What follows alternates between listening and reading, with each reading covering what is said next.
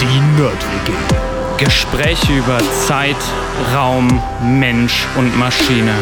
Also schnappt euch euer Handtuch. Haltet den Daumen raus. Und natürlich das Wichtigste, keine Panik.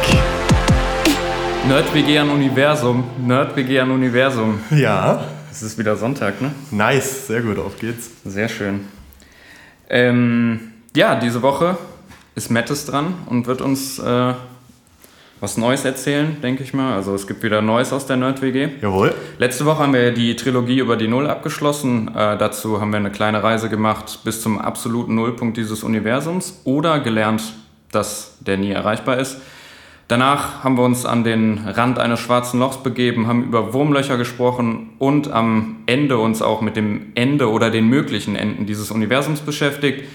Diese Woche gibt es was Neues und ich weiß natürlich auch noch nicht, was das ist. Ich hoffe, ähm, ich komme gleich irgendwann schnell drauf. Und ja, the stage is yours. An der Stelle Alles gehen klar. wir wieder rein. Jawohl, ich freue mich sehr, äh, dass ich auch dran bin. Äh, Und ich habe heute was mitgebracht, ähm, was anschließt an das, wo wir auch letzte Woche so ein bisschen drüber gesprochen haben. Letzte Woche haben wir drüber gesprochen, über Raumzeit, Zeit als relative Größe, schon mal so ein bisschen angeschnitten.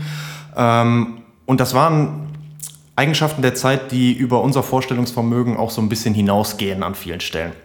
Deswegen haben wir viele äh, bildliche Sachen uns angeguckt, wie man sich das vielleicht einfacher vorstellen kann.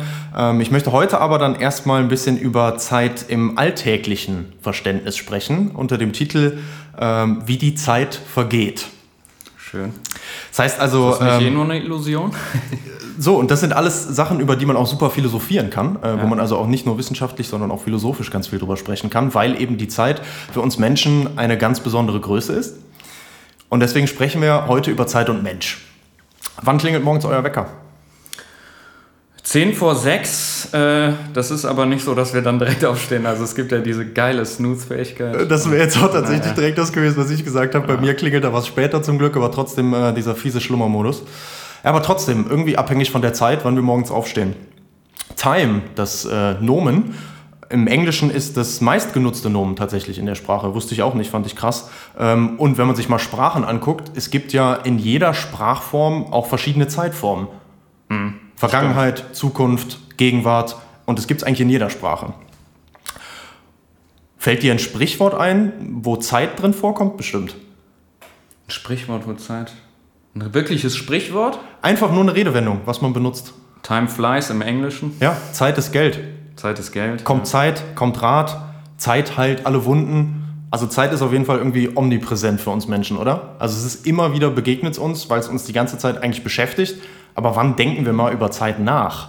Aber das ist ja eigentlich auch was total Natürliches, oder? Weil, also wenn ich mir das überlege, dann ist es ja so, allein schon, dass eine Sonne morgens aufgeht und abends wieder untergeht, das gibt mir ja schon quasi ein Gefühl für Zeit, ne? Absolut. Und das Genauso diese Mondphasen, das hatten wir bei dem Kalender in der einen Folge über die Null. Ich glaube, das Ja. war Folge Null sogar. ich glaube, das war Folge 0, ja. Ja, genau. Ähm, also irgendwie ist das ja eigentlich nur ein Instrument für uns quasi, ähm, sich wiederholende Abläufe irgendwie zu messen.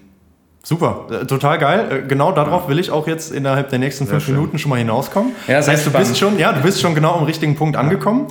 Ähm, und die erste Frage, äh, die ich finde, die man sich dann stellt, ist tatsächlich, ja, was, was ist denn Zeit? Also, wenn ich jetzt erstmal so darüber nachdenke, dann ist das ganz klar, Zeit ist halt Zeit.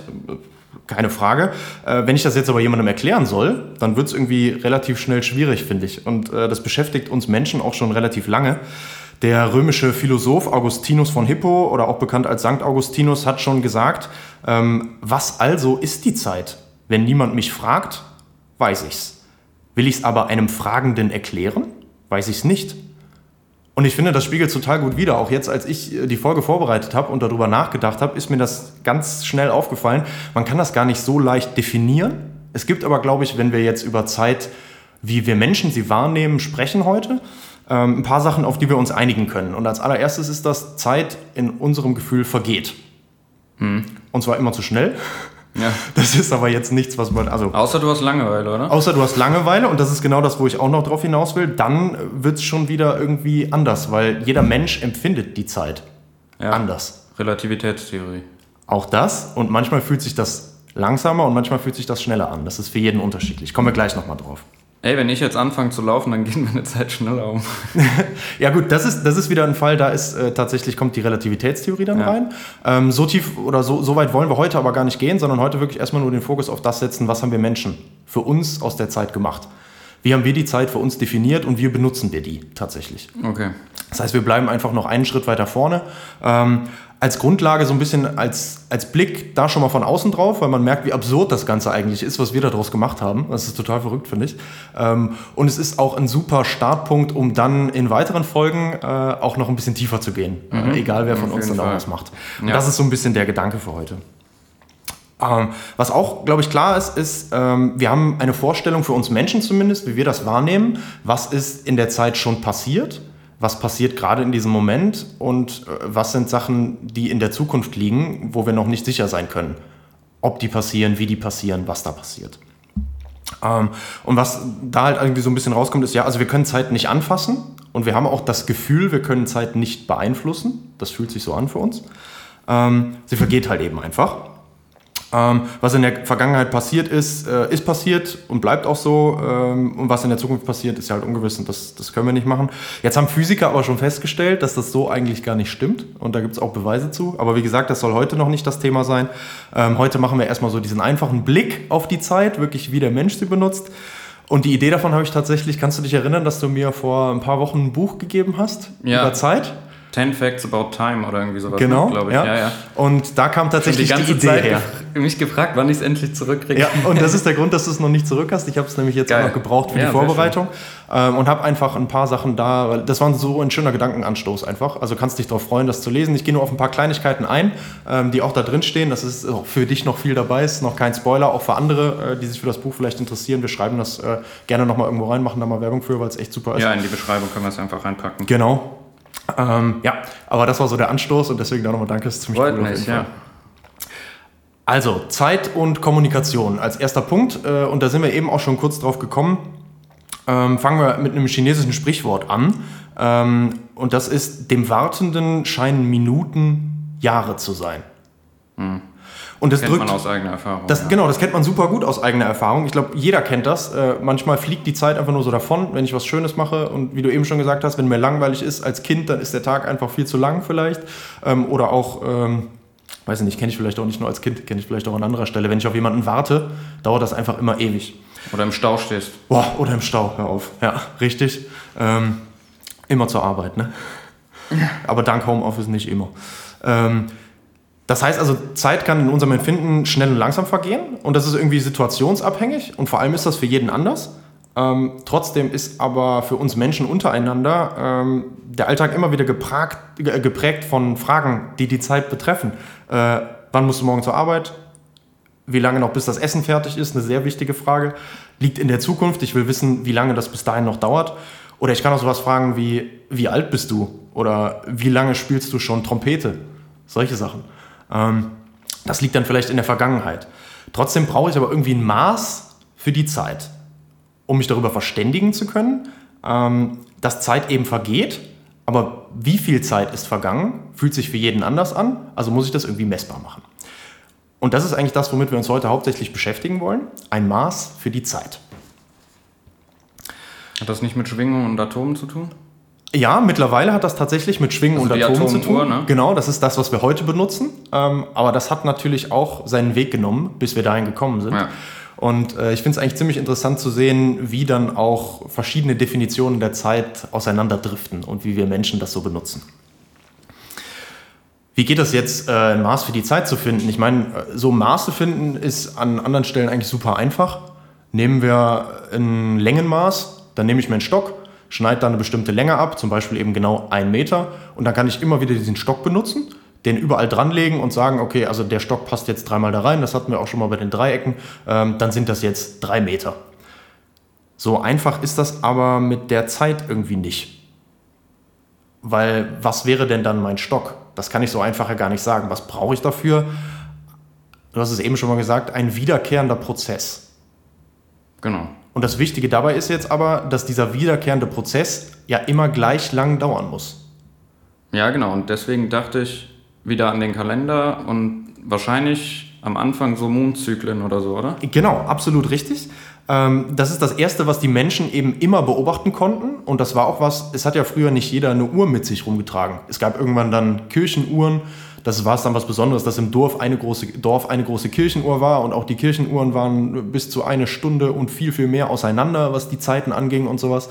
Aber noch viel, viel früher war es einfach genau der Himmel, den die Menschen beobachten konnten, um eben rauszukriegen, okay, ähm, das können wir alle sehen und daran können wir uns jetzt absprechen. Also wir treffen uns morgen bei Sonnenaufgang zum Beispiel. Das konnte man machen. Das heißt also, sie haben die Zeit über genau diese, ähm, diese Phänomene, die sie am Himmel beobachten konnten, äh, eben definiert. Als allererstes natürlich das einfachste Tag und Nacht, hell und dunkel. Ähm, wie entstehen Tag und Nacht? Die Sonne geht auf und unter. Also entweder habe ich Sonnenlicht zu der Zeit oder halt keins. Genau, richtig. Und das kommt daher, dass sich die Erde eben um sich selber dreht. Ja. Na, also die Erde bewegt sich ja einerseits in der großen Bahn um die Sonne herum und andererseits dreht sich die Erde aber auch nochmal um sich selber.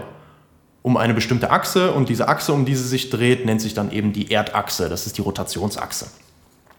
Noch eine Frage, die man sich dann vielleicht stellen kann, äh, warum sind jetzt Tage im Winter kürzer als im Sommer und warum ist es im Sommer eigentlich wärmer als im Winter? Ja, weil wir eine elliptische Bahn haben um die Sonne. Heißt? Ähm, dass der Abstand zur Sonne nicht immer der gleiche ist. Also wenn ich einen Kreis hätte, den die Erde um die Sonne macht, dann hätte ich ja immer einen fixen, ich sag mal, Abstand zur Sonne, weil der Durchmesser immer gleich ist. Bei einer Ellipse ist es halt nicht so. Ich habe nicht an jedem Punkt auf der Ellipsenbahn ähm, den gleichen Abstand zum Mittelpunkt und das wäre dann halt hier die Sonne. Mhm, das ist einer der Gründe. Es gibt aber tatsächlich noch mehr Gründe äh, und auch eine Beschreibung dafür, warum das über die Erde tatsächlich unterschiedlich ist. Es ist ja auf vielen Teilen der Erde zum Beispiel wärmer in der Nähe des Äquators Ja. ähm, und zu den Polen hin wird es immer kälter. Und das liegt tatsächlich daran, ähm, wir haben eben schon gesagt, es gibt also diese Erdachse. um Die ist ja geneigt, das ist das, ne? Weil Genau. die nicht im geraden Winkel ist, sondern. Genau, Ja, die Erdachse ist geneigt. Jetzt haben wir diese geneigte Erdachse und die bleibt jetzt aber gleich stehen, während sich, also in dem gleichen Winkel stehen, während sich die Erde um die Sonne bewegt.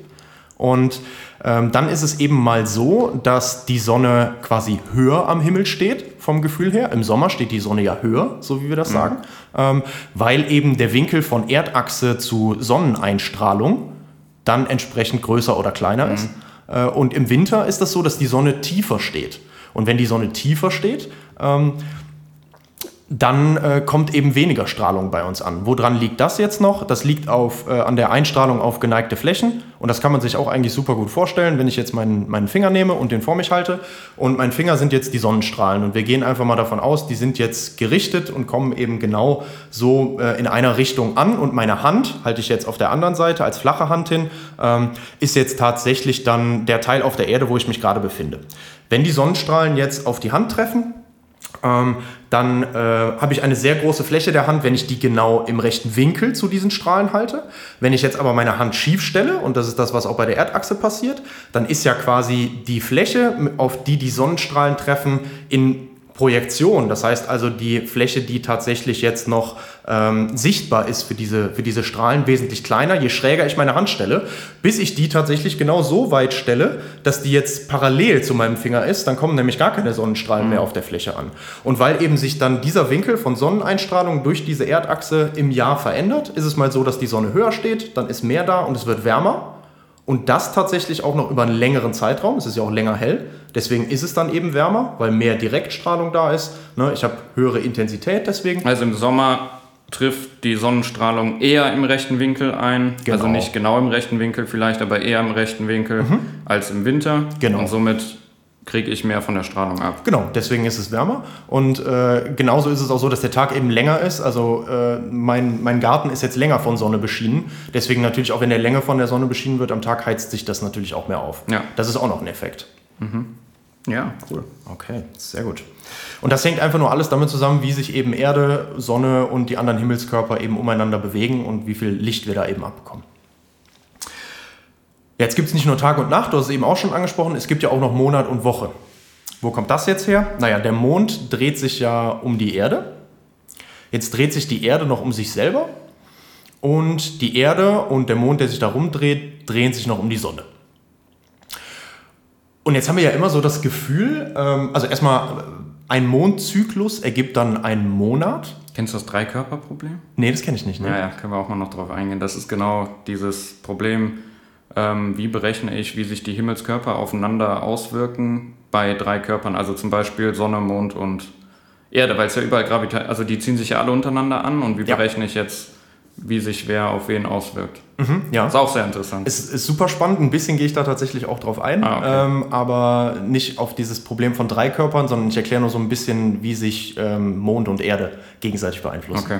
Ähm, aber ja, das ist auch sehr spannend. Ich Ja, aber da, lange ungelöst. ja, und ich habe da kurz reingeguckt tatsächlich, jetzt Ja, wo du okay. sagst, ich habe es nur nicht unter dem Namen abgespeichert. Das äh, ja, können wir sehr gerne auch uns mal angucken, wie das sich gegenseitig alles beeinflusst.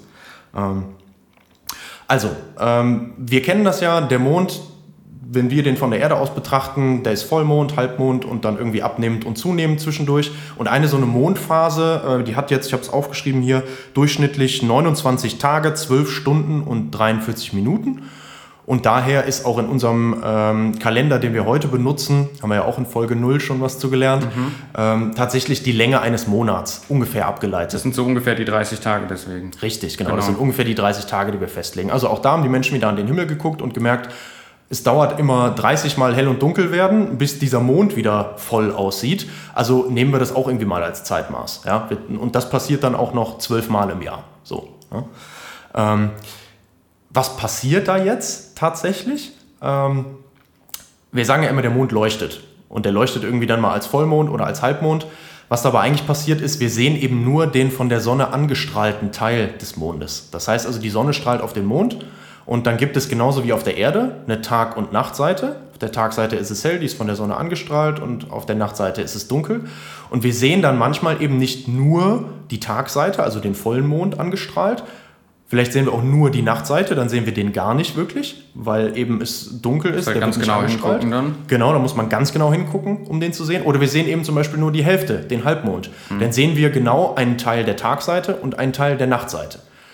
Und deswegen, weil sich eben diese drei Körper umeinander bewegen und dass der Zyklus jetzt eben so läuft, dass das ungefähr diese 30 Tage ergibt, gibt es bei uns den Monat.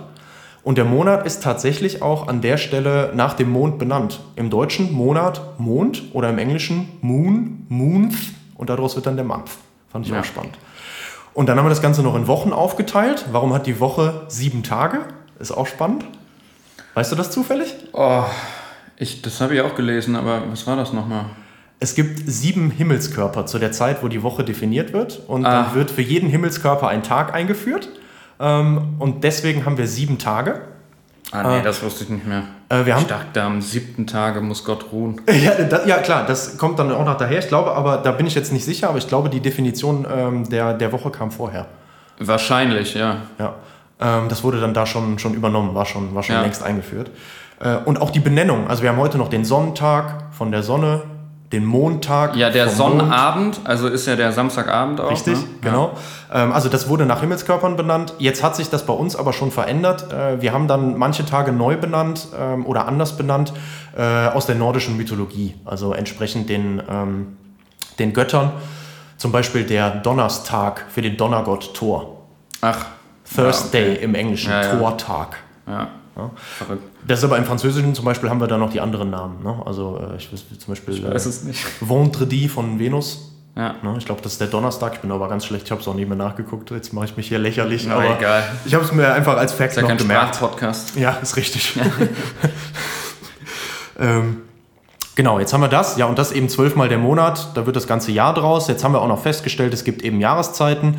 Es ist mal wärmer, mal kälter. Da haben wir bei den Tagen schon drüber gesprochen. Das kommt eben ähm, daher, wie der Einfallswinkel der Sonne auf den Teil der Erde ist, wo ich mich gerade befinde und dass sich dieser Einfallswinkel eben auch dadurch ändert, dass sich die Erdachse steif hält, während sich die Erde eben um die Sonne bewegt und dadurch dann ein anderer Einfallswinkel kommt und dann eben mehr Strahlung oder weniger ähm, Strahlung oder Energiedurchstrahlung bei uns ankommt. So.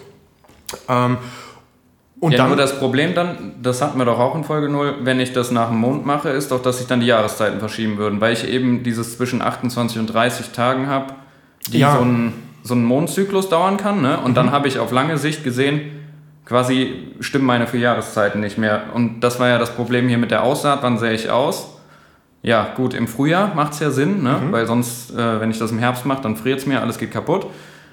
Aber das geht dann mit dem ganzen Mondmessen nicht, oder?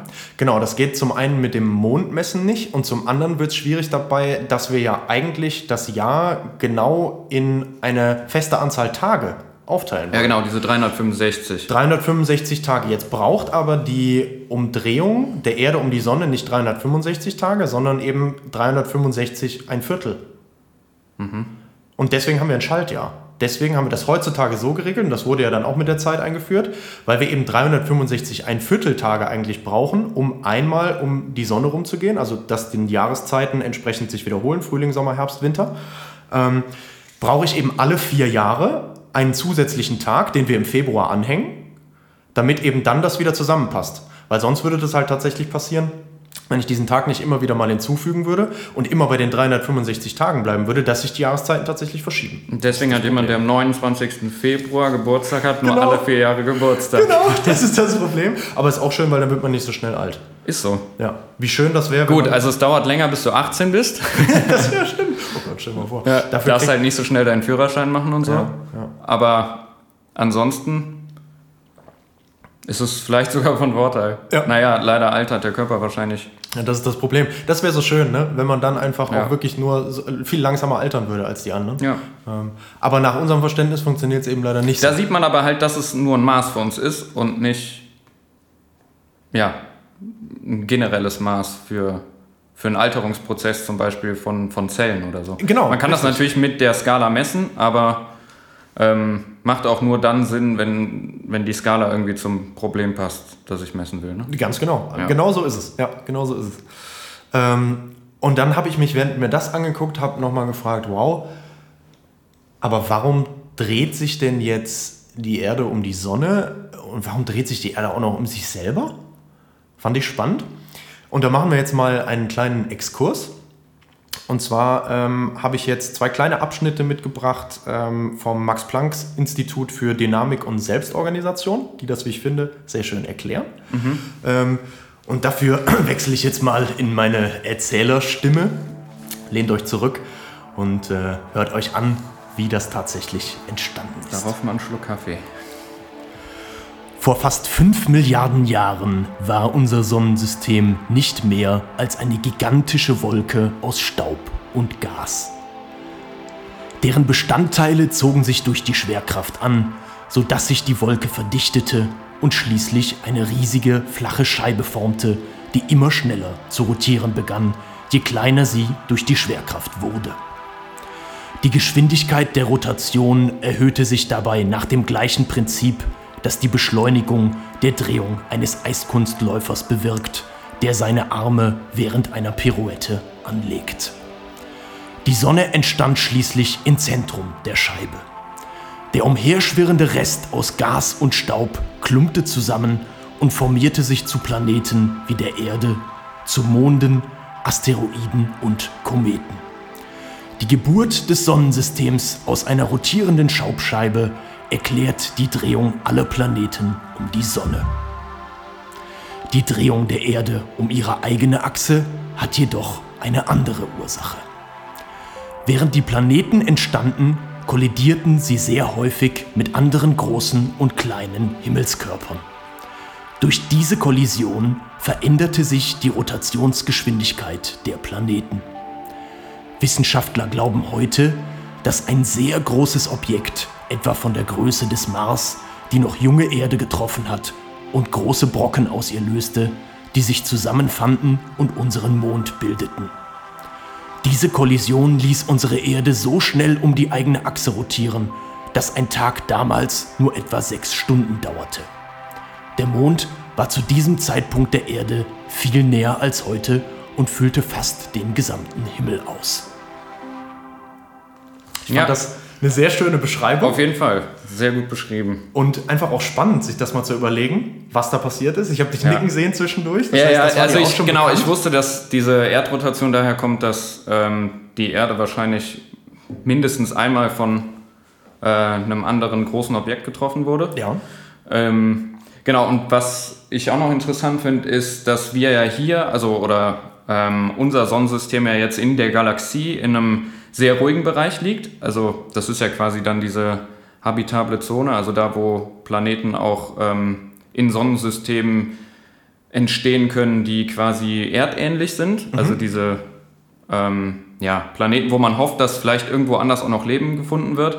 Das liegt aber auch daran, dass einfach dieser äh, in diesem Ring, den es da gibt, quasi in unserer Galaxie, einfach sehr ruhig ist. Also in anderen ähm, Regionen der Galaxie ist das halt, ich sag mal, Daily Business, dass da riesen Objekte in andere Reihen ähm, fliegen und das ist halt viel chaotischer und äh, ja, viel aufgewühlter da und hier ist halt sehr ruhig. Also ich meine, bei uns ist es halt so, es ist ja immer mal wieder, wenn es heißt, oh, da ist ein Riesenobjekt, ähm, das irgendwie vielleicht die Erdbahn äh, treffen könnte oder Ja, irgendwie sowas, dann genau. ist ja ein großer Aufruhr. Also wenn es so neuen Asteroiden gibt, den man sieht, Gibt es ja auch Filme und da gibt es ja diese Abwehrmechanismen so, genau. auch irgendwie, die die Menschheit entwickelt hat, genau.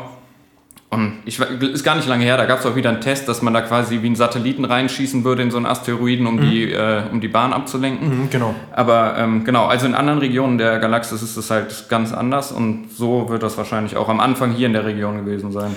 Bis sich das soweit beruhigt hat, Genau. dass eben auch hier dann tatsächlich Leben entstehen konnte. Ich meine, wie viele ähm, Zufälle mussten dafür passieren, dass das alles so dann tatsächlich sein konnte, aber genau. Ja, Ja, ja cool. Und dann habe ich mich natürlich auch noch wieder gefragt, jetzt steht da ja am Ende drin, ähm, die Erde war damals noch viel schneller und der Mond war irgendwie noch viel näher. Und da habe ich mich gefragt, aber warum ist denn die Erde dann heute langsamer und warum ist der Mond weiter weg? Fand ich auch noch eine spannende Sache. Was da passiert, und dabei habe ich dann auch gelernt, wie Ebbe und Flut tatsächlich entstehen. Also, der Mond bewegt sich ja um die Erde und die ziehen sich durch die Gravitation gegenseitig an. Also die Gravitation beeinflusst die, die beiden Körper gegenseitig. Und da lassen wir jetzt mal die Sonne raus, deswegen nicht Dreikörpertheorie, sondern gucken uns erstmal nur die zwei an. Die Schwerkraft des Mondes ist jetzt so stark, dass sie eben das Wasser der Ozeane anzieht. Und jetzt ist es so, ähm, dass sich die Erde ja um sich selber dreht und gleichzeitig äh, der Mond um die Erde. Und jetzt dreht sich die Erde schneller um die eigene Achse, als sich der Mond um die Erde bewegt. Und dann ist es halt so, dass der Mond das Wasser quasi so ein bisschen festhält durch die Gravitationskraft und ein bisschen bremst. Das ist dann eben Ebbe. Und wenn der Mond es dann nicht mehr festhält und in die andere Richtung geht, dann ist es eben Flut. Das heißt also, das ist irgendwie durch die Gravitation an der Stelle beeinflusst. Warum wirkt sich das jetzt aus auf die Drehgeschwindigkeit der Erde? Dadurch, dass jetzt das Wasser festgehalten wird vom Mond und gleichzeitig darunter sich die Erde aber weiter dreht. Deswegen haben wir ja das Gefühl, wenn wir am Strand stehen, das Wasser bleibt quasi irgendwie stehen. Ja? Die Erde dreht sich aber weiter, dann zieht sich das Wasser zurück, weil die Erde dreht sich weiter, aber das Wasser bleibt eigentlich vom Mond aus gesehen dann quasi Ja. stehen, weil der das festhält. Dadurch entsteht ja Reibung. Immer wenn ich, auch wenn ich meine Hände aneinander reibe, es entsteht Reibung. Reibung bedeutet immer, dass etwas abgebremst wird. Bremswirkung, ja. Und so wird auch genauso die Erde abgebremst. Krass, nee, das wusste ich nicht. Das heißt, das- interessant. Das hat also einen Einfluss darauf, dass die Erde immer langsamer wird. Und das passiert ja immer wieder. Das passiert ja jedes Mal, wenn Ebbe und Flut da sind, wird die Erde minimal langsamer. Jetzt habe ich auch aufgeschrieben, wie viel das ist. Ähm, Und zwar wird die Erde jedes Mal bei diesem Phänomen um einen Bruchteil von 0,000013 Sekunden langsamer. Äh, Und das habe ich auch noch irgendwo aufgeschrieben wie viel das pro Jahr ist. Ähm, das sind, ah nee, 0,0017 Sekunden alle 100 Jahre. Das heißt, die Erde wird alle 100 Jahre 0,0017 Sekunden langsamer. Oh Gott, dann Weil der- bleibt die ja bald stehen. ja, nee, aber da muss man sich überlegen, davon Ja. ist ja die Länge des Tages abhängig. Ja, ja, ne? Kommen wir gleich nochmal drauf. Ähm, und da habe ich mich noch gefragt, okay, aber warum entfernt sich der Mond jetzt auch noch? Das kann man ja noch ganz gut verstehen, ne? Jetzt entfernt sich der Mond aber auch noch. Okay, gut. Wo kommt das her? Also, man kann das ganz einfach erklären mit der Energieerhaltung. Was passiert da?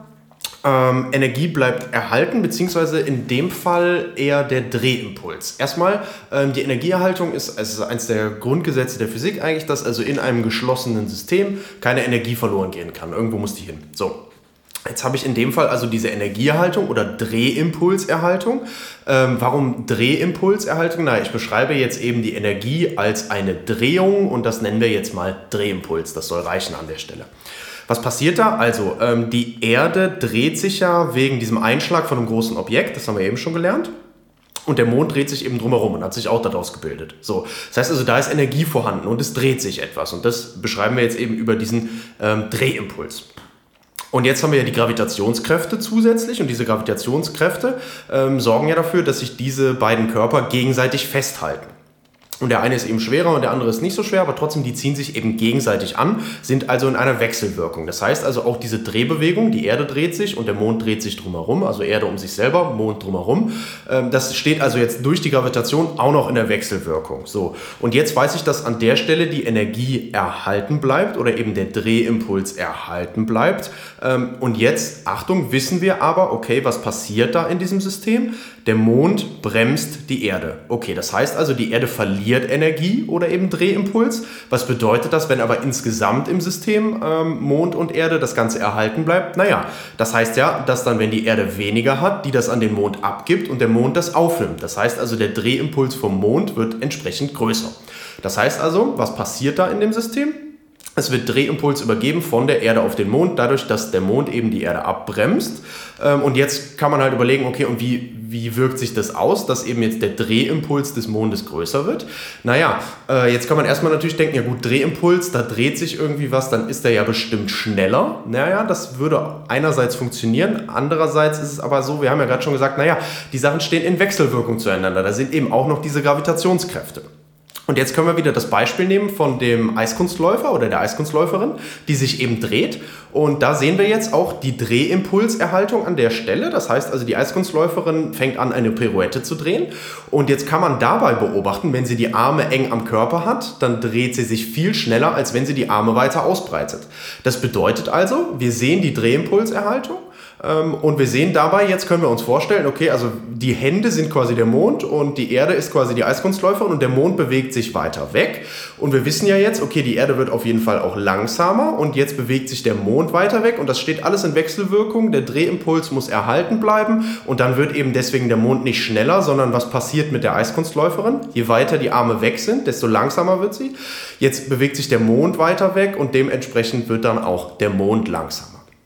Das heißt also, was da passiert ist, das weiter wegbewegen, dafür braucht er dann eben mehr Energie, um entsprechend dann um die Erde drumherum zu kommen und sich da weiter mitzudrehen. Und deswegen, um da, also ohne da jetzt genau ins Detail gehen zu wollen, ähm, kann man damit so ein bisschen grob erklären, ähm, warum tatsächlich dann der Mond sich weiter wegbewegen muss. Dadurch, dass er eben mehr Energie bekommt und er bewegt sich dann eben weiter weg.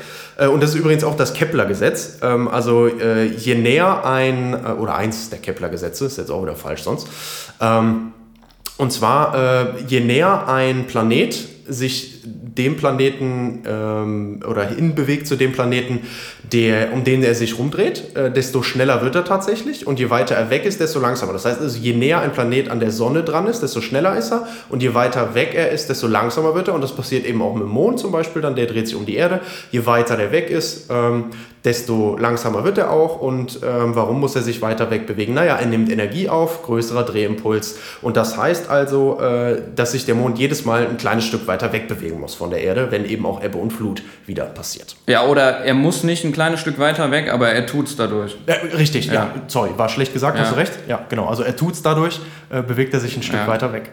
Und das kann man so eigentlich auch, da spielen natürlich noch viel mehr Phänomene mit rein, aber um das mal ganz einfach zu beschreiben, mit ganz einfachen physikalischen Gesetzen, kann man sich das damit schon erklären.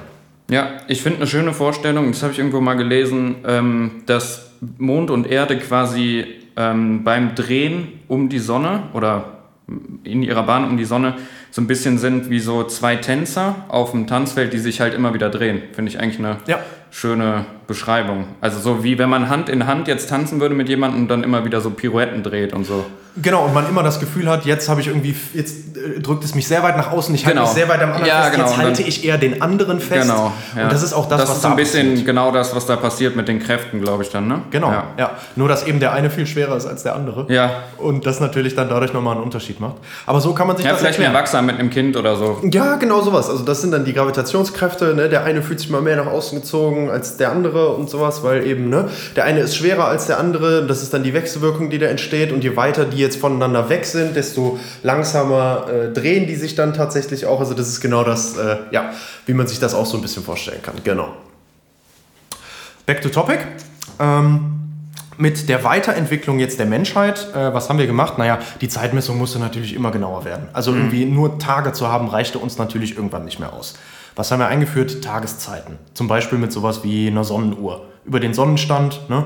In der Mitte ähm, habe ich einen Stab und durch den Schattenwurf des Stabs kann ich eben dann sehen, wie viel Uhr es ist, weil die Sonne bewegt sich ja dann immer von Osten nach Westen und ähm, ne? dadurch habe ich halt immer einen unterschiedlichen, äh, eine unterschiedliche Stelle, wenn ich eine Platte hinter diesem Stab habe, wo eben der Schatten vom Stab ankommt. Mhm. Ganz einfach.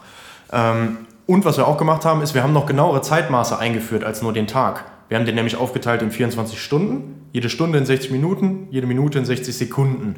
Das mhm. ist ganz natürlich für uns heutzutage, hat aber auch gedauert. Ähm, witziger äh, Side-Fact übrigens, ähm, Minuten und Sekunden, früher hieß das Minuten und Second Minutes, Minutes und Second Minutes, kurz Seconds, deswegen heißen die übrigens Sekunden. Ähm, und den ersten Minutenzeiger zum Beispiel auf einer Uhr gab es erst 1680. Mhm. Und dann zehn Jahre später den ersten Sekundenzeiger. Also das ist, finde ich, eigentlich, wenn man so irgendwie darüber nachdenkt, ähm, gar nicht mal so früh. Nee, eigentlich nicht. Ja. Und da kommen wir eigentlich jetzt auch schon zu einem Punkt, äh, wo der Mensch dann eben angefangen hat, für sich selber was zu entwickeln, wie er die Zeit messen kann. Ich meine, ganz, ganz früher, es gab sowas wie Sanduhren. Mhm. Wir haben eben schon mal darüber gesprochen, ich brauche ja irgendwie ein Maß für die Zeit. Mhm. Und dieses Maß für die Zeit ist an der Stelle ein wiederkehrender Prozess, der immer wirklich gleich lange dauern muss.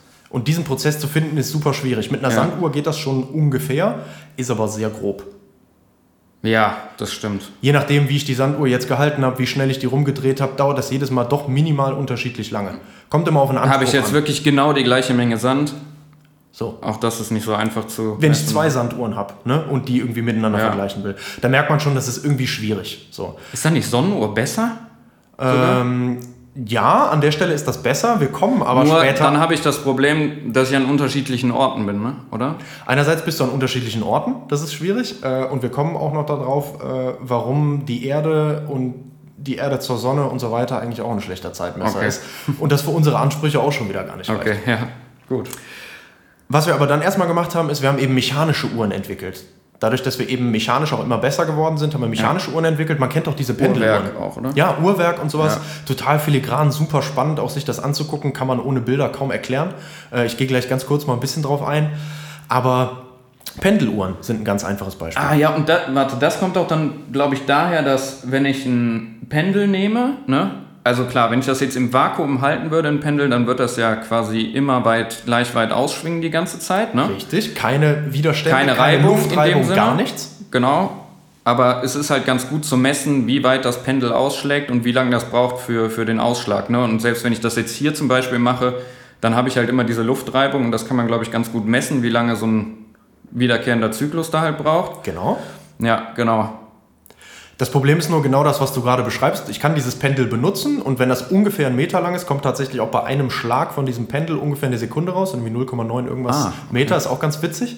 Ja. Ähm, aber das ist einfach nicht genau genug auf Dauer. Ich äh, lenke einmal das Pendel aus entsprechend ja, ähm, und nutze das dann aber wie du gerade gesagt hast, das schwingt ja immer weniger und immer weniger und irgendwann ist das ausgeschwungen. Mhm. Das heißt, ich muss das quasi immer wieder neu anregen oder eben immer wieder minimal neu anregen. Wenn ich weiß, wie viel langsamer das wird, kann ich ja sagen, okay, ich weiß jetzt, wenn so und so viele Schläge vergangen Steck genau sind, die Energie wieder rein. Stecke ich so und so viel Energie nochmal wieder rein. Das kann man ja auch machen. Und ja. das ging eigentlich schon alles relativ gut mechanisch. Ähm, das Problem dabei ist nur, die kann ich nicht transportieren. Sobald ich die schief halte, kannst du es vergessen.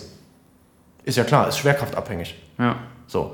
Das heißt also, wir brauchten schon wieder was anderes. Und dadurch ist dann tatsächlich das heutige Uhrwerk mit ähm, dem sogenannten, ähm, mit der sogenannten Hemmung und der Unruh entstanden.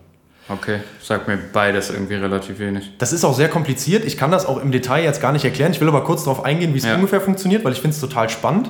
Und man weiß ja auch, dass so eine mechanische Uhr, auch so eine Armbanduhr, je kleiner das nachher wird, ist ja total komplex. Da sind ja unheimlich viele Zahnräder drin und das muss unheimlich genau sein. Also Feinmechanik mhm. ist das ja. Da kann man sich auch vorstellen, dass das über die Zeit immer besser und immer besser geworden mhm. ist. Und das gibt es ja auch heute noch, wird auch heute noch benutzt. Was passiert jetzt da ungefähr? Beim Pendel benutzen wir eine Schwingung. Eine Schwingung ist immer ein wiederkehrender Prozess. Und das machen wir in dieser kleineren Uhr mit der Unruhe und der Hemmung auch, aber durch das Hinzufügen der Hemmung und durch eine andere Art der mechanischen Schwingung können wir das ein bisschen besser machen. Wir haben jetzt mit der Unruhe etwas, das ist so ein bisschen ähnlicher wie so eine Spiralfeder. Spiral, also das sind diese, diese Spiralfedern, sind diese Dinger, die ich so jetzt auseinanderziehen könnte? Also spiralförmig geformt sind, ne? Ich mein, ja, ich meine damit jetzt eher was, das ist auch nicht das richtige Wort dafür. Ich versuche das auch gerade nur zu erklären. Also wenn ihr Ohrenexperten seid, äh, nehmt es mir nicht böse. Ich versuche nur das Prinzip zu erklären. Äh, es ist im Endeffekt erstmal eine Spirale, wie du dir die vorstellst. Du nimmst Ja. ein ähm, ganz dünnes äh, Blech ja. Und das drehst du dann in einer Spirale. Das könntest du jetzt um deinen Finger drum wickeln. Und Ja, dadurch genau. entsteht eine Spirale. Die ist Ah, aber nicht okay. nach oben und unten Ah, anders, okay. sondern die ist auf Die ist einer flach. Ebene. Die ist eine flache Spirale. Ja, okay. so. Und die kann ich benutzen. Und wenn ich jetzt das eine Ende der Spirale auslenke, fängt ja an, sich das zurückzubewegen und hin und her zu bewegen und hin und her zu bewegen. Ja. Und Ja. das passiert eben, wenn ich das jetzt noch an einer Welle festmache, kann ich eben davon abhängig die Wellendrehung in Und Welle Schwingung versetzen. was? Entschuldigung, Welle ist einfach nur äh, nichts anderes als ähm, ein kleiner Stab in dem Fall, ein kleiner Metallstab, ein runder Ja. Metallstab, der äh, sich drehen kann. Das heißt, der ist irgendwie drehbar gelagert im Sinne von, der hat kaum eine Reibung und kann sich von rechts nach links bewegen. Der dreht sich einfach. Okay, ist so ein bisschen wie dieses, äh, dieses Spielzeug, was wir oben haben, wo quasi oben dieser, ich sag mal, Pömpel drauf ist und wenn du das drehst, macht das unterschiedliche Formen, ne? Ja, sowas. Ja. Genau, so in der Richtung. Ne? Äh, Und das benutzt man ja überall. Also im Auto, überall sind Wellen verbaut, weil sich was dreht. Und ich habe dann zum Beispiel noch ein Zahnrad da drauf. Und dann diese Welle ist immer dieses, diese Zylinder, der sich dreht. Okay. Bezeichnen wir als Welle. Ja. Eieiei. Ja. Ähm, ja, und was jetzt da passiert ist, ich kann eben diese Schwingung nutzen. Das ist viel komplexer, da sind noch viel mehr kleine Bauteile noch mit dabei. Mhm. Und das Besondere ist jetzt aber, dass ich da noch eine Hemmung benutze. Was heißt das also? Naja, wir kennen ja unsere Uhr. Eigentlich ist das so, ähm, ich benutze jetzt, egal ob das auch irgendwie eine Feder ist oder eine Batterie oder sowas, um Zahnräder anzutreiben. Ja. Und diese Zahnräder müssen sich jetzt ja irgendwie in der richtigen Geschwindigkeit drehen, damit zum Beispiel der Sekundenzeiger eben im jede Sekunde auch nur einen äh, Sechzigstel vom Ziffernblatt überstrichen hat. Jetzt macht er das aber ja normalerweise nicht kontinuierlich, sondern der tickt ja so. Ja. Das kennt man ja von den Uhren. Ja, genau. Und was da passiert ist, da ist also jetzt mit dieser Unruhe verbunden eine Hemmung, die also immer wieder diese Zahnräder festhält und loslässt. Festhält und loslässt. Abhängig davon von ihrem Schwingungstakt. Das heißt also, die muss so ausgelegt sein, dass dieser Schwingungstakt eben dazu passt, wie lange eine Sekunde dauert. Und dann kann die eben immer wieder sagen, okay, ich halte das eine Sekunde fest, lass das kurz los, halte das wieder fest und lass das kurz los. Und zwar so, dass dann immer wieder eine Sekunde ein weiterer Schritt vom Sekundenzeiger eben passieren kann. Das heißt also, sich das Zahnrad wieder einen Zahn weiter bewegen kann. Kann man das grob verstehen? Ja, schon. Also ich brauche die Hemmung im Prinzip, damit die Schwingung nicht außer Kontrolle gerät, oder? Genau, ich nutze die Hemmung, damit ich immer wieder die Schwingung neu anregen kann. Ja, und dass das quasi immer die gleiche Schwingung auch wieder ergibt, sodass Genau. ich quasi für den Abstand einer Sekunde und quasi, das ist ja das, was das Zahnrad weiterläuft, immer die gleiche Einheit habe. Also, Das ist das Schöne. Die Unruhe schwingt immer wieder in den Nullpunkt zurück. ja. Und dadurch, dass die in den Nullpunkt zurückgeht, ich rege jedes Mal eine Genau, neue und dann, wenn ich das mit der Schwingung gleichen an. Kraft mache, Ja. dann habe ich quasi immer die gleiche Schwingung, die dann nachher auch das Zahnrad mechanisch genau, weiterdreht. ne? Genau, so ganz grob. Das ist natürlich, wie gesagt, viel filigraner, aber ich finde, so kann man sich das grob schon mal das so zu vorstellen. machen. Ja, ist super clever. Und Ich dadurch, dachte eben nämlich auch schon, wenn ich das ja sch äh, schwingen lasse, dann, das ist ja total komplex und dann, wie garantiere ich jetzt, dass es quasi immer gleich viel schwingt, aber so, so kann man sich das vorstellen. ja. ja. Und das fand ich ziemlich cool. Ähm, und jetzt kann man sich aber auch da vorstellen, natürlich, das hat auch seine Grenzen. Also erstens mal muss ich das so fein fertigen, dass da auch diese Sekunde immer gleich lang dauert in jeder Uhr. Das Ja. ist schwierig. Zweitens ist das Problem durch Reibung und je nachdem, wie ich das antreibe, oft ist das dann durch noch so eine große Feder angetrieben. Ich kann ja meine Uhr dann, au- es gibt so aufziehbare Uhren, Hm, mechanische wirklich. Genau, mechanische aufziehbare Uhren, da muss ich das dann aufziehen, da brauche ich dann keine Batterie für. Und es gibt also welche, die kann man schütteln. Wenn man die schüttelt, gewinnen die wieder Energie. Dadurch wird dann auch so eine, so eine Ja. ähm, Feder gespannt und die gibt dann Stück für Stück immer Energie ab. Ähm, aber auch das ändert sich ja. Ne? Also je mehr Energie die abgegeben hat, desto schwächer wird das. Ne? Wird die Uhr dann nicht irgendwie langsamer, wenn ich die nicht lange nicht aufgezogen habe und solche Sachen, irgendwann bleibt die ja auch stehen. Das sind alles Probleme, mit denen man sich da befassen muss. Und auch deswegen ist die Zeitmessung natürlich nicht perfekt. Und auch da sind wir noch genauer geworden. Erstmal stellt sich für mich aber jetzt an der Stelle die Frage, okay, jetzt habe ich ja eine ganz gute Möglichkeit gefunden, eine Sekunde immer wieder abzubilden. Mit der Unruhe und der Hemmung. Aber wie lange dauert denn jetzt eine Sekunde? Ich brauche ja irgendeinen Vergleich. Was ist denn eine Sekunde? Das muss ich doch irgendwie mal definieren, oder? Ich brauche Ja. doch noch irgendeinen Vergleichsprozess, auf den ich das beziehe. Auf jeden Fall. Und was haben wir da gemacht? Na ganz logisch, einen Tag genommen. Ein Tag ist eine Umdrehung der Erde um die eigene Achse. Den haben wir aufgeteilt eben in 24 Stunden. Das heißt, wir gucken also, äh, was wir uns angucken ist, Die Sonne steht an einem Punkt am Himmel. Wann steht sie wieder an diesem Punkt am Himmel? Das sind die, nach Definition dann die 24 Stunden. So. Und das kann ich dann eben aufteilen in 1440 Minuten oder 86.400 Sekunden. Und eine Sekunde ist dann dementsprechend genau ein 86.400 von einer Erdumdrehung, wo eben die Sonne wieder genau am gleichen Punkt steht. Also stelle ich meine Uhr jetzt so ein, ich gehe einfach an dem Tag entsprechend hin, kann mir das angucken und muss dann nur das anpassen, wie oft soll meine Uhr ticken, entsprechend ähm, 86.400 Mal über den Tag. Das muss ich einstellen, dann habe ich das. Ja. Hat man generelles Maß. Ja, klingt doch irgendwie erstmal gut, oder? Klingt gut, ja? Ja. Was ist jetzt das Problem dabei? Naja, das Problem ist, je nachdem, an welchem Tag ich das mache, ist das unterschiedlich lang. Weil eben die- Sommer, Winter, ne? Hatten wir eben. Das hat nichts mit Sommer und Nee. Winter zu tun an der Stelle, weil ich mir nicht die Zeit angucke, wo es hell und wo es dunkel ist, sondern ich gucke mir wirklich die Umdrehung der Erde an. Also Ja, gucke ich stimmt, mir klar, das ist ja immer- wann ja, steht okay, die nee, ganz stimmt. oben die Sonne im Zenit und wann steht Ja. Mhm. sie wieder ganz oben im Zenit. Also ne, mittags ist das. Ne? Also wenn die Sonne am höchsten steht. Ja? Und wenn ich mir das eben angucke, ist egal, wie lange es hell oder dunkel war. ja, die Erdrotation ist ja, dauert ja immer gleich. Genau. Ja, aber eben genau nicht. Das Nicht. ist das Spannende an der Sache. Ach und deswegen kommen wir jetzt darauf, warum die Erde ein schlechter Zeitmesser ist. Und wie haben wir das festgestellt?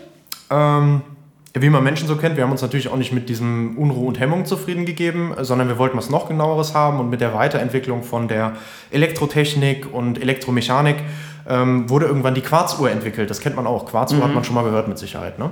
Ja, ich kann es dir jetzt nicht erklären, aber Ich kann es dir erklären. Ich habe es mir ja extra angeguckt. das ist gut, ja. Ähm, also Quarz ist ja erstmal ein Material. Ähm, und da gibt es eben diese Quarzkristalle, die ich mir angucken kann. Ähm, und jetzt muss ich ja erstmal wieder überlegen, okay, ich brauche jetzt wieder einen Taktgeber, wie Unruhe und Hemmung. Und ähm, als Taktgeber in der Uhr kann ich eben jetzt diesen Quarz auch zu einer Schwingung anregen. Wir hatten ja jetzt vorher diese mechanischen Schwingungen, wieder wiederkehrende periodische Sachen. Und jetzt habe ich eben ähm, den Quarz, der schwingt. So, wie funktioniert das jetzt? Ähm, das Schöne ist, dass dieser Quarz reagiert auf elektrische Felder, also auf Elektrizität. Soll hier erstmal reichen, wollen wir nicht weiter ins Detail Also ich kann den das ist. damit zur Schwingung anregen. Richtig, das heißt also, wenn ich jetzt da irgendwie Elektrizität anlege, also eine Spannung anlege, dann kann ich den dazu bringen, dass er schwingt. Und das Schöne ist, dass ich eben den dazu bringen kann, dass er sehr, sehr gleichmäßig schwingt. Und dann gucke ich mir die Periode an. Richtig. Dann kann ich jetzt also sagen, wenn ich den mit einer bestimmten Spannung anrege, ja, dann kann ich mir eben, dann entsteht durch diese Anregung eine Schwingung, der sieht dann wirklich aus wie so eine Mini-Stimmgabel, das ist ganz cool. Ähm, und diese Stimmgabel schwingt und genau diese Schwingung kann ich mir angucken. Und bei der Schwingung ist es ja so, ich habe, wie du gerade gesagt hast, diese Periodendauer, also immer wiederkehrend ein Zeitmaß. Ja, Also Muster. Einfach Ein Muster. Muster, wenn ich die Schwingung mir quasi vorstelle wie ein, ein Graph oder ein Bild. Mhm. Ne? Also so das, was man vielleicht aus der Schule noch kennt, was man da in so ein Koordinatensystem reingezeichnet hat.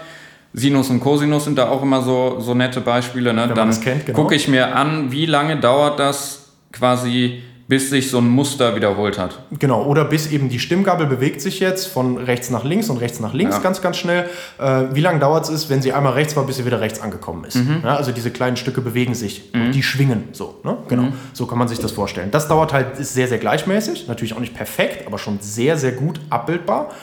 Und es ist cool, weil das kann ich ja mit einer Batterie einfach anregen Ja. zum Beispiel. Ne? Dann habe ich damit jetzt meinen Takt und jetzt kann ich durch weitere elektrotechnische Schaltungen und sowas eben wissen, wie viele von diesen Schwingungen, je nachdem wie ich die angeregt habe, dauert eine Sekunde. Ja, perfekt. Also kann ich damit jetzt sagen, okay, ich nehme immer so und so viel Schwingungen. Das ist eine Sekunde, das ist ja jetzt wirklich super ähnlich und damit habe ich dann meine Uhr. Und das kann ich dann jetzt zum Beispiel an einen Schrittmotor geben mit noch weiteren Bauteilen, die ich da benutze aus der Elektrotechnik. Und dann macht eben dieser Schrittmotor nach so und so viel von diesen äh, Schwingungen von dem Quarzkristall immer einen so einen Schritt.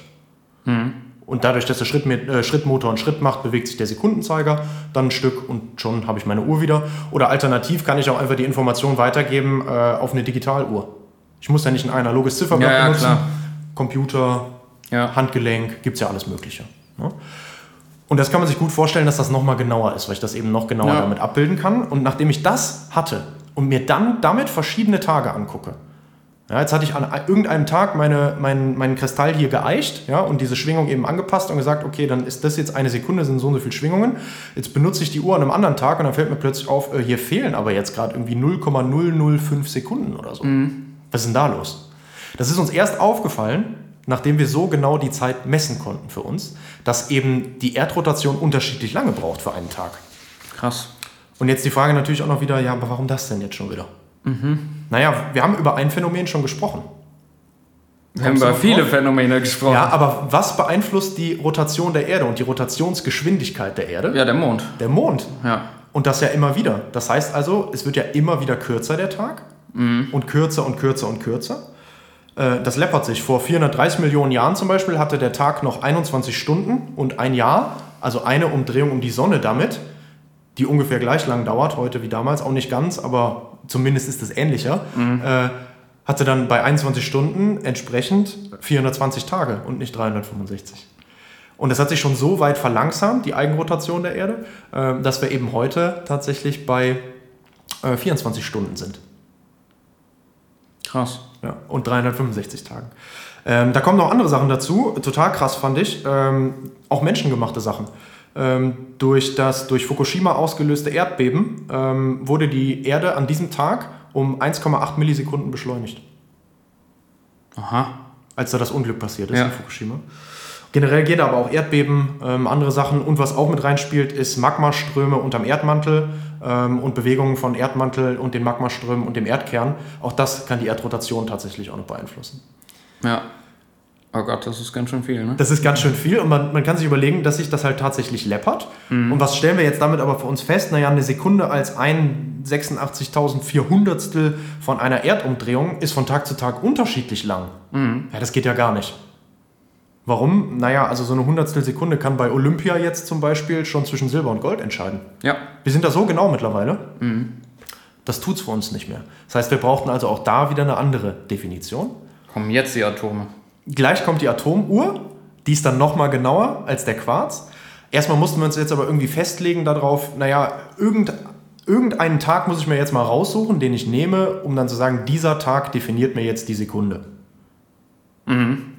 Egal welcher Tag das ist, ich muss mal einen nehmen, weil die alle unterschiedlich lang sind. Da hat man dann gesagt, im Moment nehmen wir keinen Tag, machen wir es doch folgendermaßen, nehmen wir einfach die Bewegung der Erde um die Sonne, die ist ein bisschen gleichmäßiger, und macht das mit damit und sagt dann einfach, okay, eine Sekunde ist jetzt nicht mehr eben diese 86.400 vom Tag, sondern das ist eben ein 31 Millionstel, 556.000stel, 925 97447 von eben der, des Erdumlaufs um die Sonne. Okay. Das habe ich gemacht. Das ist noch ein bisschen, bisschen komplizierter, die Definition, wollen wir jetzt nicht drauf eingehen. Wenn euch das interessiert, guckt euch mal an die Definition der sogenannten ähm, Ephemeridensekunde. Ich fand es auch sehr spannend, guckt ruhig mal rein, äh, fand ich cool. Was passiert ist, ist, wir haben uns jetzt entschieden, wir nehmen also die quasi erste Sekunde des Jahres 1900 und die Länge, so lange wie da das gedauert hat, dass eben genau einer von diesen, also ein 31 Millionstel und so weiter und so fort, der Bewegung der Erde um die Sonne verstrichen war, die Dauer, die damals genau dafür gebraucht wurde, das ist eine Sekunde. So haben wir es einfach festgelegt. Okay, lag das daran, dass das auch zu dem Zeitpunkt betrachtet wurde, das Problem? Äh, wir oder? waren da schon jetzt in den 19, 1950ern. Okay. Ähm, man kann das aber zurückrechnen. Okay, und die haben jetzt wahrscheinlich 1900 genommen, weil es einfach auch eine schöne Zahl ist, oder was? Also, weil es Anfang eines neuen Jahrhunderts war? Äh, Das weiß ich nicht mehr genau. Ich glaube, da gab es sogar noch einen anderen Grund, aber das stand auch bei der Ephemeridensekunde dabei. Das kann ich dir Okay. gerade leider nicht genau beantworten. Ähm, kann ich dir aber später nochmal sagen. Und Ja. wenn das auch interessiert, der kann das nachlesen oder ich reiche das noch nach. Ja. Ähm, ganz spannend. Ähm, ich brauchte das irgendwann auch Einführung des Computers äh, 1956. Da brauche ich auf jeden Fall irgendwie ein standardisiertes Maß für die Sekunde. Und unter anderem deswegen gibt es am Computer, kennst du bestimmt auch eine Zeiteinheit, die misst Sekunden seit 1900. Eine Zeiteinheit, die misst. Ja, eine Zeiteinheit, wenn du dir einen Timestamp am Computer anguckst, kannst du den auch ausgeben lassen, oft als Sekunden, die vergangen sind seit 1900. Hast du vielleicht schon mal gesehen. Ach so, ja, das stimmt. Kennst du? Krass, diese diese ewig langen ähm, Ja, ja, ja. Zahlen, Ja, das ja. sind Sekunden seit 1900 oft. Das gibt es auch als Sekunden seit noch viel früher und sowas, aber es gibt es eben auch seit 1900, genau wegen dieser Daher kommt das. Ja, genau. Und äh, also es ist tatsächlich so, Excel nutzt es noch mit diesen seit 1900 den Sekunden. Äh, die meisten anderen Programmiersprachen haben jetzt mittlerweile äh, Unix Timestamp und das ist dann Timestamp seit 1970 die Sekunden gemessen. Ja, geil. Fand ich einen coolen Zusammenhang, weil mir das auch schon begegnet ist.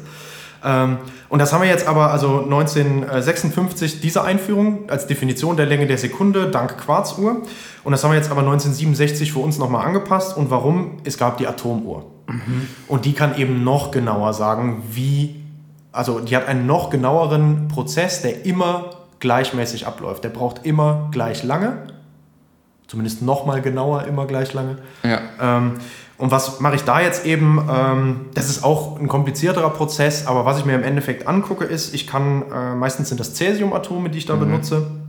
Ähm, die können zwei Zustände haben, diese Cäsiumatome. Ähm, und wenn ich die jetzt in einem Zustand habe und dann, also ich habe die und so, dass die zwei Zustände einnehmen können, wenn ich die jetzt dazu bringe, in den anderen Zustand zu wechseln, das will ich machen, also die sind alle in einem Zustand und ich will die in den anderen Zustand bringen, dann kann ich das machen, indem ich die mit einer bestimmten Frequenz wieder anrege. Diese Frequenz liegt im Mikrowellenbereich.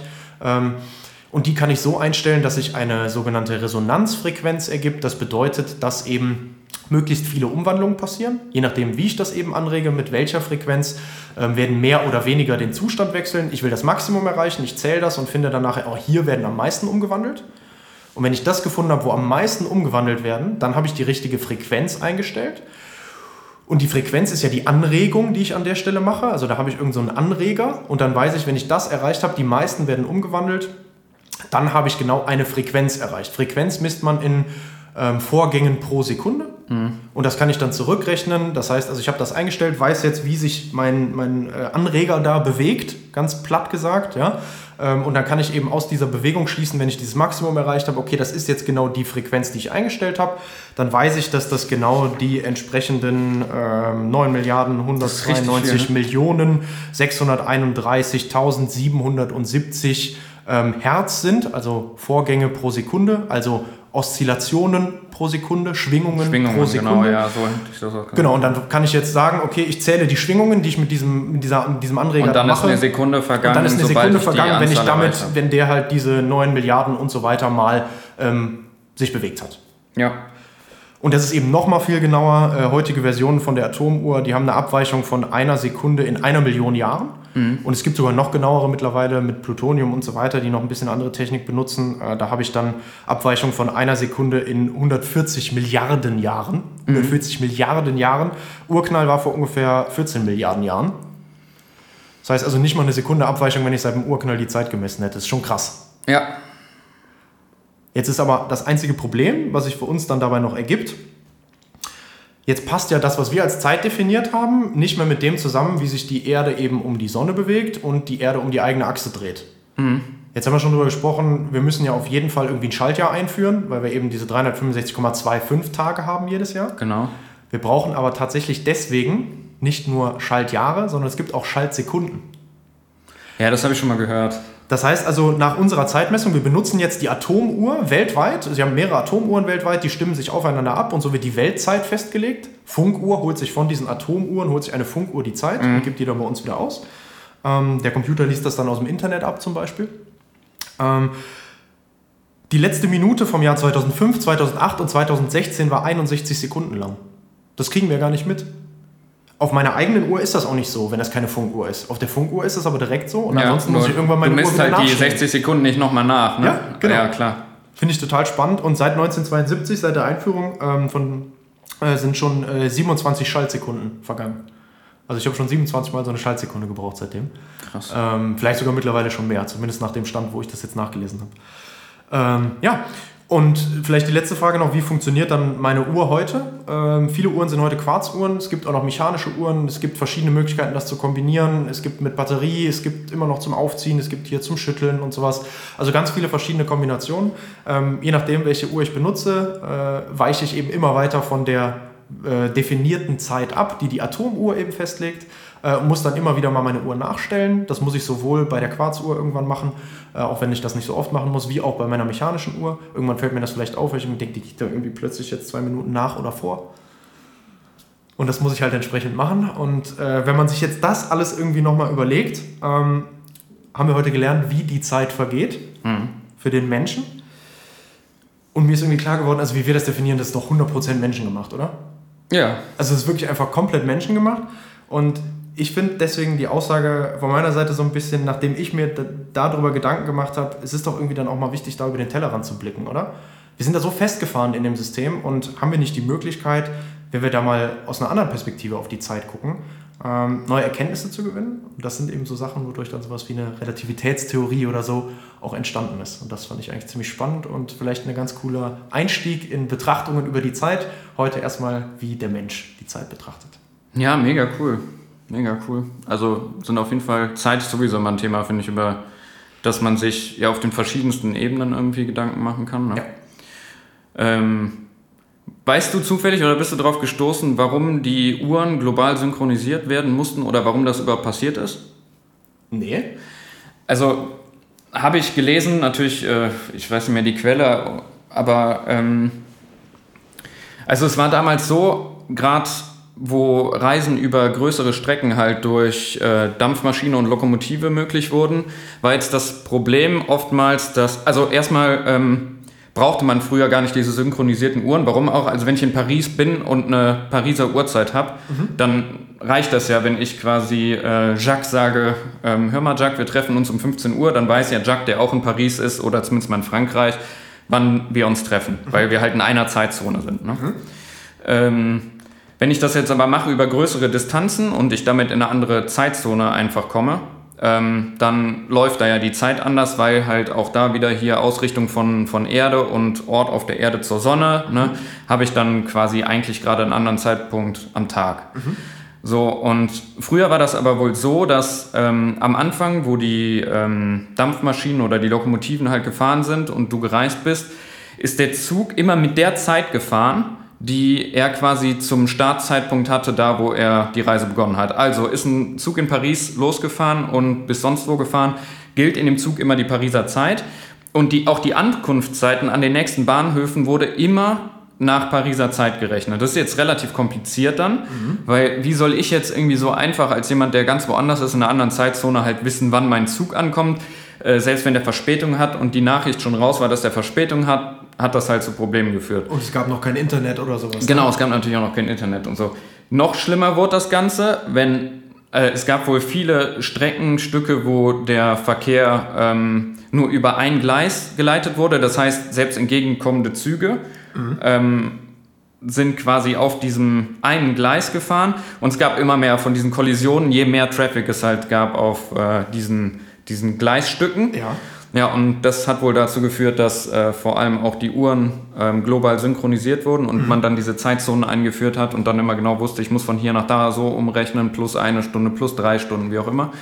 Ja, und das hat zu diesen ähm, globalen Uhren geführt und halt einer globalen Ja. Ansicht von, von Zeit. Genau, und das hat man auch schon gebraucht, bevor überhaupt die Atomuhr oder so entwickelt wurde. Genau, also ja, das ja, ist das schon wesentlich früher früher. passiert. Ja. Weil das einfach wichtig ist für die Menschen. Da sieht man das wieder. Und so treibt sich natürlich auch Entwicklung voran, aber so bildet sich auch ein Bild über einen Begriff wie die Zeit, was halt sehr eingeschränkt ist, weil man es eben nur so, so betrachtet und immer weiter definiert, was es ist. Ja, genau.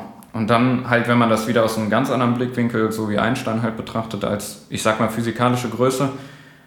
Ich meine, die Relativitätstheorie ist ja nur daraus entstanden, dass im Prinzip der Einstein hingegangen ist und gesagt hat, okay, ich würde gern Bezug darstellen zwischen Raum und Zeit. Ja. Und was ihm dann halt aufgefallen ist, ist, dass im Prinzip alles relativ zueinander ist. Ja, also das kann man aus so vielen Ebenen betrachten. Super interessantes Thema. Cool mit der Einführung, vor allem auch, weil das einem so viel jetzt noch offen lässt, finde Ja. ich. Genau, das kann man jetzt aus verschiedensten Blickwinkeln ähm, im Laufe des Podcasts noch, noch beleuchten. Mir sehr gut gefallen, die Folge. Okay, ja. schön. Freue ich Ja. mich. Ähm, ja, ich glaube dann, wir sind jetzt auch bei einer Stunde angekommen. Ich habe ja hier auch mein Zeitmesser laufen, damit ich Ja. nicht zu viel rede. Ja, ja. Äh, Würde ich sagen, zu abschalten, oder? Ja, könnt abschalten. Vielen Dank fürs Zuhören. Ja, ja mega geil. Also, Ja. coole Folge. Ja. Fand ich auch mal spannend, weil es ist halt, also es ist ja auch äh, Zeit, Mensch und Maschine. ja, genau. Passt sehr gut. Ja, Ja, ich hatte das mit Raum und Zeit ja letztes Mal dann mit der Raumzeit. genau. Ja. Das fand ich auch Und jetzt haben wir schon mal Zeit mit der Maschine. Und ich finde, es ist total wichtig, sich das erstmal anzugucken, bevor man weiterdenkt. Und da hat mich wirklich dieses Buch so getriggert. Das ist so geil. Ja, und, Und da steht noch viel, viel mehr drin. Ne? Also der geht ja viel weiter. Das war nur, nur das erste Kapitel. Das sind Ja. sieben Seiten oder sowas. Ja, da kann man so kleinen viel Ding, schon draus machen. ähm, wo ich die Ide- Idee zu bekommen habe und dann einfach angefangen habe zu gucken. Ne? Ja. Super viele Sachen irgendwie rausgekommen, wirklich spannend. Auf jeden Fall. Ja, ich hatte mich auch tatsächlich schon mal so ein bisschen mit, mit Zeit wegen dem Podcast. Nein. Ja, aber jetzt, also jetzt nicht, Aber nicht so. aber okay, ja, generell. okay, cool. Ja, ja. Okay, sehr gut. Ja. Nicht, dass wir uns doppeln nachher. Das könnte auch noch passieren. Passiert. Aber dann sind beide schlimm. gut vorbereitet. Ich wollte gerade sagen, dann kannst du die richtig gut fragen. Ja, ja, genau, dann kann man die richtig fiesen Fragen stellen. Schon mal. Seid ihr immer noch da? Also, ihr könnt jetzt aber abschalten, oder? Also jetzt wirklich mal abschalten, das Wochenende. Ne?